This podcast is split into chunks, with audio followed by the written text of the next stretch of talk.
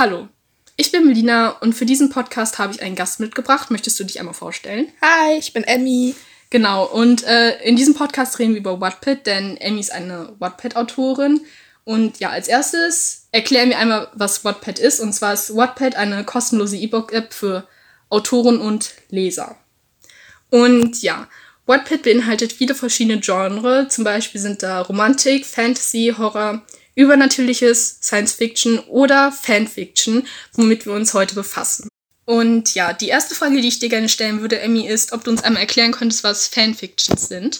Natürlich. Fanfiction ist ein Begriff, der Geschichten umhandelt, der äh, die in fiktiven Universen handel, ähm, ja, spielen, die schon existieren. Zum Beispiel, ähm, wenn man eine Geschichte über einen Charakter schreibt, der in Baywatch spielt, spielt ist, ja.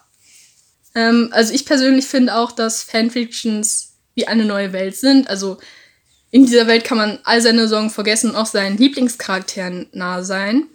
Und ich finde auch, dass es jemanden so eine Verbundenheit gibt. Und ich finde außerdem auch, dass Fanfictions aufmuntern und jemanden die Sorgen vergessen lassen. Und ja, dann hätte ich jetzt auch ein paar Fragen an dich. Und nicht wundern an die Zuhörer, wir werden ab sofort nicht mehr Fanfictions sagen, sondern FF. Genau, und dann würde ich sagen, kommen wir auch schon zur ersten Frage. Wie bist du eigentlich darauf gekommen, Wattpad zu machen? Ähm, größtenteils, weil ich auf Wattpad nichts mehr gefunden habe, was mich mit meinen Kriterien sozusagen zufriedenstellt.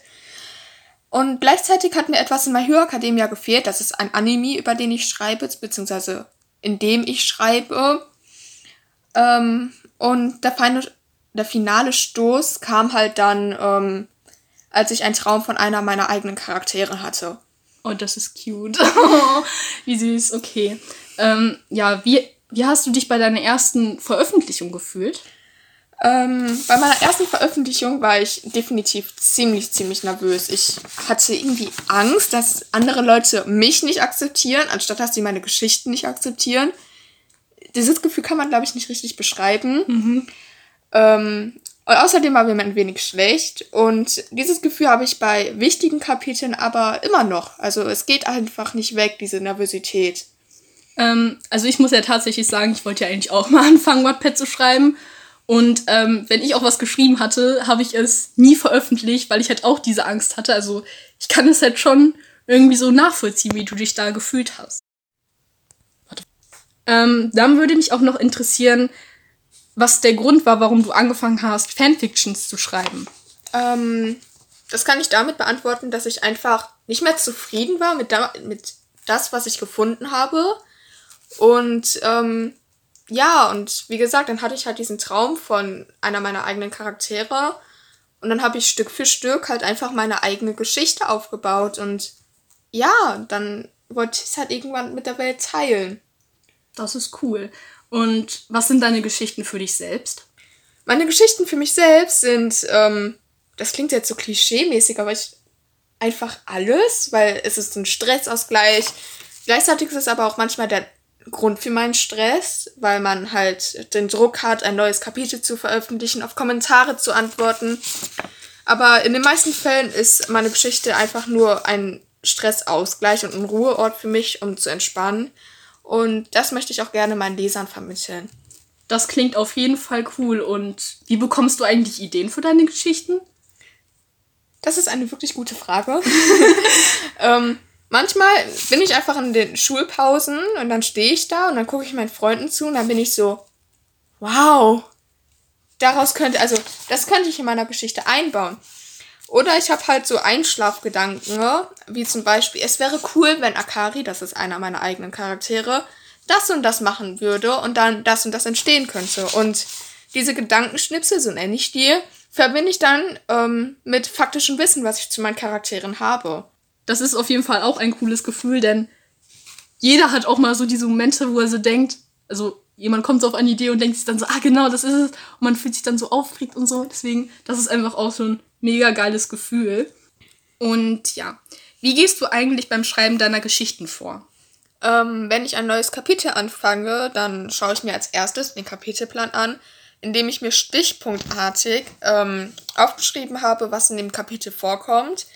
Ähm, dann schreibe ich das Kapitel. Das klingt voll komisch, aber ich schreibe halt einfach das Kapitel. Und ähm, was ich halt aus verschiedenen Gründen nicht an einem Stück mache. Dann stelle ich das Kapitel auf Wordpad, auf unveröffentlicht und überarbeite es, sobald es mit der Veröffentlichung dran ist. Das klingt auf jeden Fall mega cool. Und wie fühlst du dich, wenn du schreibst? Ähm, entspannt, weil es für mich halt ein Druckausgleich ist. Ähm, ich habe anders wie andere keine toxischen Leser, die einen dazu zwingt, ab, abzuladen. Ähm, weswegen ich mich halt auch nicht gezwungen beim Schreiben fühle, sondern eher beim Antworten von Kommentaren. Ähm, außerdem fühle ich mich nicht, als wäre ich einer meiner Charaktere, sondern als würde ich ihnen zuschauen, wie sie etwas erleben. Also so, als würde ich sie von der Perspektive eines Elternteils zum Beispiel wachsen sehen. Und das ist eines der schönsten Gefühle, die man sich als Autor vorstellen kann, glaube ich. Oh, das ist so süß. Und äh, was treibt dich an? Ähm, das Verlangen danach, die Geschichten weiterzuführen. Ähm, es ist so, als würde man eine Serie gucken, die man ziemlich, ziemlich gerne mag.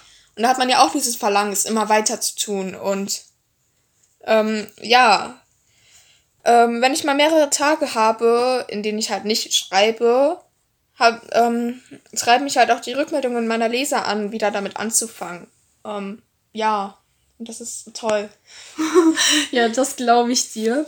Und äh, wie oft oder wie lange schreibst du auch in der Woche? Das ist unterschiedlich. Ähm, wenn wir in einer Durchschnittswoche ausgehen, in der wir halt so bis 14 Uhr Schule haben, dann ähm, drei bis sechs Mal ähm, zwischen einer Stunde, so, so circa eine Stunde schreibe ich dann.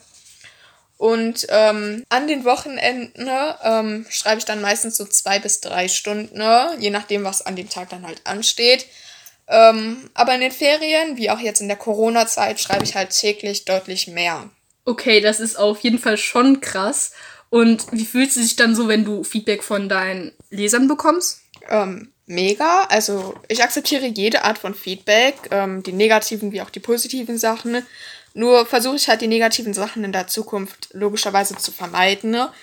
Ähm, und natürlich freue ich mich auch über das positive Feedback mehr. Einfach weil es ein Charakterzug der Menschen ist. Aber deswegen bin ich halt, wie gesagt, negativen Feedback definitiv nicht abgeneigt. Denn meiner Meinung nach kann man dadurch mehr für die Zukunft lernen und etwas besser, also alles etwas besser machen. Oh, das ist schön. ähm, und was war so dein schönstes Erlebnis dabei? Mein schönstes Erlebnis war wahrscheinlich, als meine Geschichte dann nach vier Monaten im Winter ähm, viral gegangen ist und ich das erste Mal so richtig viel Feedback im Sinne von Voten, von Kommentaren, von ähm, Empfehlungen bekommen habe, von Rückmeldungen ähm, das war, glaube ich, das schönste Erlebnis, weil ich mich dann endlich bestätigt gefühlt habe in der Sache, die ich tue. Und ja. Das kann ich auf jeden Fall nachvollziehen, dass es für dich schön ist. Und was möchtest du dann auch bei den Lesern erreichen? Ähm, zum einen möchte ich, dass sie irgendwann das letzte Kapitel lesen, die Geschichte äh, schließen und sich denken, das war's jetzt. Ich fange die Geschichte nochmal von vorne an.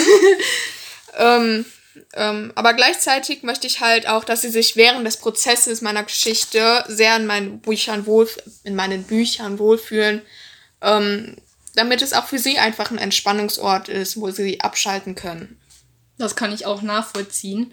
Und hast du irgendwelche Projekte oder Planungen, die gerade anstehen? Und wenn ja, worum geht es da? Also mein Hauptprojekt ist ähm, My Light. Das ist eine Fanfiction zum Anime My Hero Academia. Ähm, worum es geht. Ähm, ein Mädchen, welches in ihrer Kindheit schon von einer bekannten Person gerettet und adoptiert wird, ähm, geht auf die UA mit dem starken Wunsch, Heldin zu werden. Dabei lernt sie vieles. Ähm, zum Beispiel erkennen, das Erkennen von Freunden, von Lieben. Und ähm, sie lernt auch, dass es verschiedene Arten von Lieben gibt. Mhm. Ähm, gleichzeitig lernt sie nach und nach ein Geheimnis kennen, welches in meinen Augen als als Autorin und Außenstehende ziemlich abartig ist. Und ja, ähm, gleichzeitig, also nicht gleichzeitig, ähm, Und in der Zukunft plane ich auch ein Nebenprojekt und das heißt Curse Souls. Das ist eine Fanfiction zum Anime Jujutsu Kaisen. Ähm, wir haben wieder ein Mädchen als Hauptcharakter, und zwar Ichigo. Und sie und ihre Schwester leiden unter ihrer, unter ihrer alleinerziehenden und schwerst perfektionistischen Mutter, welche, ähm, ja, schwer perfektionistisch ist. Ähm, doch Ichigo findet halt keinen Ausweg aus ihrem Leben, bis sie an dem Tag, an dem Yuji, in dem sie halt verliebt ist, Sukunas Finger in sich einverleibt bekommt. Ähm, an diesem Tag werden nämlich auch in Ichigo Fluchkräfte gefunden und ihre Zukunft scheint halt dann auf dem ersten Blick perfekt, weil sie halt endlich diese Veränderung hat. Doch damit sie halt die zukünftigen Ereignisse versteht, muss sie halt ihre schmerzhafte Vergangenheit verstehen, wie auch den Todesfall mehrerer Familienmitglieder aufdecken und verkraften. Das klingt auf jeden Fall mega cool. Das werde ich mir auf jeden Fall alles durchlesen. Und äh, ja, das war's dann auch mit dem Podcast. Ich hoffe, es hat euch gefallen. Danke fürs Zuhören und ja. Tschüss. Tschüss.